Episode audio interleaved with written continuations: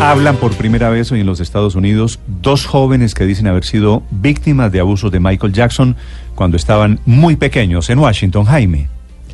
Néstor, el documental se llama Living Neverland abandonando Neverland, el rancho en el que vivió Jackson y donde se supone ocurrieron los casos de abuso sexual a menores de edad en los años 90. Es un documental en donde se denuncian casos de abuso sexual cometidos por el rey del pop y está lanzando y, va a ser lanzado en un festival de cine independiente en el estado de Utah a final de este mes. La novedad del trabajo, Néstor, es que según los organizadores del festival contiene dos testimonios de dos jóvenes que hoy tienen alrededor de los 30 años y denuncian haber sido abusados por Michael Jackson cuando ellos tenían 7 y 10 años de edad.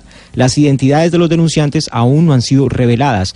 Estas denuncias sobre los casos de abuso sexual contra Jackson terminaron, como todos saben, en arreglos económicos privados y otros casos que fueron llevados a la justicia en el año 2005, pero no prosperaron después de que el jurado lo exonerara de 14 cargos por molestar a menores de edad. El asunto quedó ahí, pero tras su muerte la policía incautó en la casa material pornográfico de menores de edad que era utilizado por Michael Jackson. Así que habrá que ver qué novedades adicionales trae este documental con dos testimonios testimonios de jóvenes que, según lo dicen los organizadores, nunca habían hablado sobre estas relaciones que tuvieron con Michael Jackson, Néstor.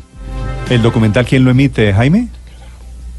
Es un documental de un festival de cine independiente, Néstor, que se da en el estado de Utah y comienza a finales del mes de enero, en el 24 de enero, y va hasta el 5 de febrero. Ahí es donde se va a emitir este documental. Gracias, eh, Jaime, desde Washington.